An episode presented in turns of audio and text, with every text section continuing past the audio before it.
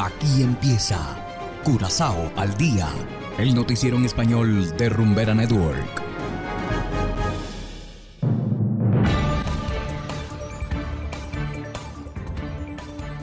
Muy buenas tardes, estimados oyentes de Rumbera Network 107.9 FM.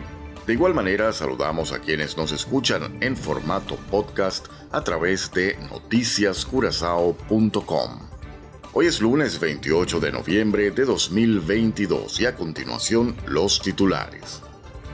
Curazao gana certamen Miss Teen Américas 2022. Maestros de Curazao presentan quejas por agotamiento.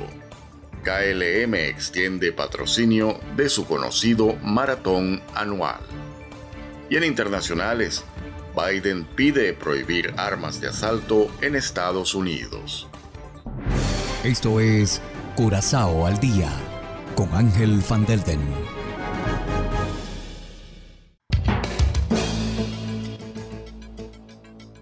Empezamos con las noticias de interés local. Por primera vez, una representante de Curazao se coronó como Miss Teen Américas. La joven Kimberly Acosta, de 17 años, fue la gran ganadora de la decimotercera edición de este certamen que este año se llevó a cabo en El Salvador. Además de ganar la corona, la joven representante de Curazao también recibió un reconocimiento especial de cultura tras haberse destacado con la mejor entrevista ante el jurado.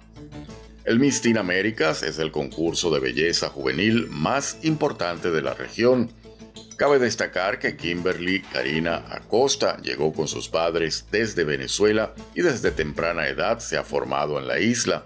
Actualmente Kimberly es una exitosa estudiante del cuarto año de Jabo en el Colegio Alejandro Paula. Este logro representa un claro ejemplo del valor agregado que pueden aportar los inmigrantes cuando se les da la oportunidad de integrarse efectivamente a nuestra comunidad. Felicidades. Y continuamos con las noticias locales.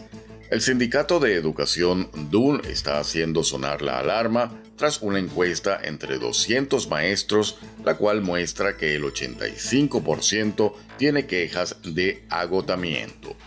Más del 60% dicen que están agotados física o mentalmente. 8 de cada 10 docentes también quieren dejar la educación si surge la oportunidad. Hoy el sindicato se reúne con el Comité de Educación del Parlamento. Dunn también ha solicitado una reunión de emergencia con el ministro de Educación. Mirar con los brazos cruzados no es una opción, según el sindicato. Y tenemos más noticias. KLM ha ampliado el patrocinio principal del KLM Maratón por otros tres años. Esto fue anunciado ayer. La novena edición del evento deportivo tuvo lugar el pasado fin de semana. Con 2.500 participantes de 34 países se estableció un nuevo récord. Los maratonistas también tuvieron que enfrentarse ayer a condiciones extremas en cuanto al clima. El maratón fue ganado por Pekko Nyqvist de Finlandia. El próximo año la décima edición será los días 25 y 26 de noviembre. Hacemos ahora una pequeña pausa y enseguida volvemos con más de Curazao al día. Todos intentan imitarnos. Todos intentan imitarnos. Qué bien actúas, eso no me cabe duda. Y no lo pueden lograr. Papi, dame un consuelo. Seré la cura, quiero tu cuerpo. Rumbera es única. No tiene rival. No tiene rival. Ni lo intenten. Jamás nos llegan. Continuamos ahora en el ámbito internacional. Mientras familias permanecen en vigilia tras las masacres que cobraron la vida de 12 personas en Colorado y Virginia, cobra fuerza el debate sobre el porte de armas en Estados Unidos. Diva Cash, de La Voz de América, nos tiene los detalles. Adelante. El supervisor de Walmart, que mató a seis de sus compañeros de trabajo en Chesapeake, Virginia, había comprado una pistola solo unas horas antes de la masacre y había dejado una nota en su teléfono en la que describía cómo planeaba el ataque y pedía perdón, de acuerdo con los últimos detalles ofrecidos por la policía este viernes. Los residentes aseguran ahora sentir miedo. Da miedo que un lugar donde me siento tan seguro como ir a Walmart, ir a la tienda de comestibles, es un lugar en el que necesito estar nervioso y tener miedo. Por otro lado, en Colorado, los reportes judiciales del tirador, la masacre en la discoteca Q, indican que en el 2021 había amenazado con una bomba casera a la policía.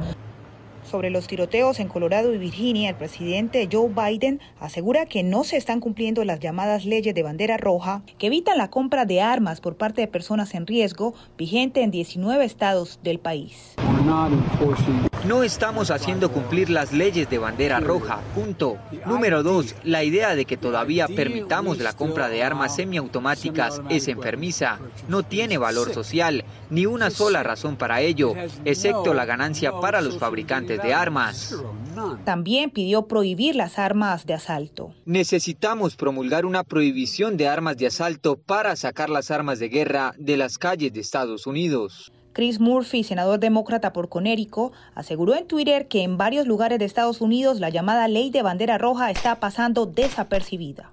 Increíblemente hoy el 61% de todos los condados de Estados Unidos se han comprometido a no hacer cumplir completamente las leyes estatales y locales sobre armas. Muchos de estos condados son muy rurales y están escasamente poblados, pero esta creciente insurrección contra la ley extrañamente ha pasado desapercibida. Y de esta manera, estimados oyentes, llegamos al final de otra emisión de Curazao al Día. No olviden descargar nuestra aplicación Noticias Curazao, disponible totalmente gratis desde Google Play Store. Trabajamos para ustedes Saberio Ortega en el control técnico y ante los micrófonos este servidor Ángel Van Delden. Tengan todos una feliz tarde y será hasta la próxima. Aquí termina Curazao al día, el noticiero en español de Rumbera Network. 107.9 FM.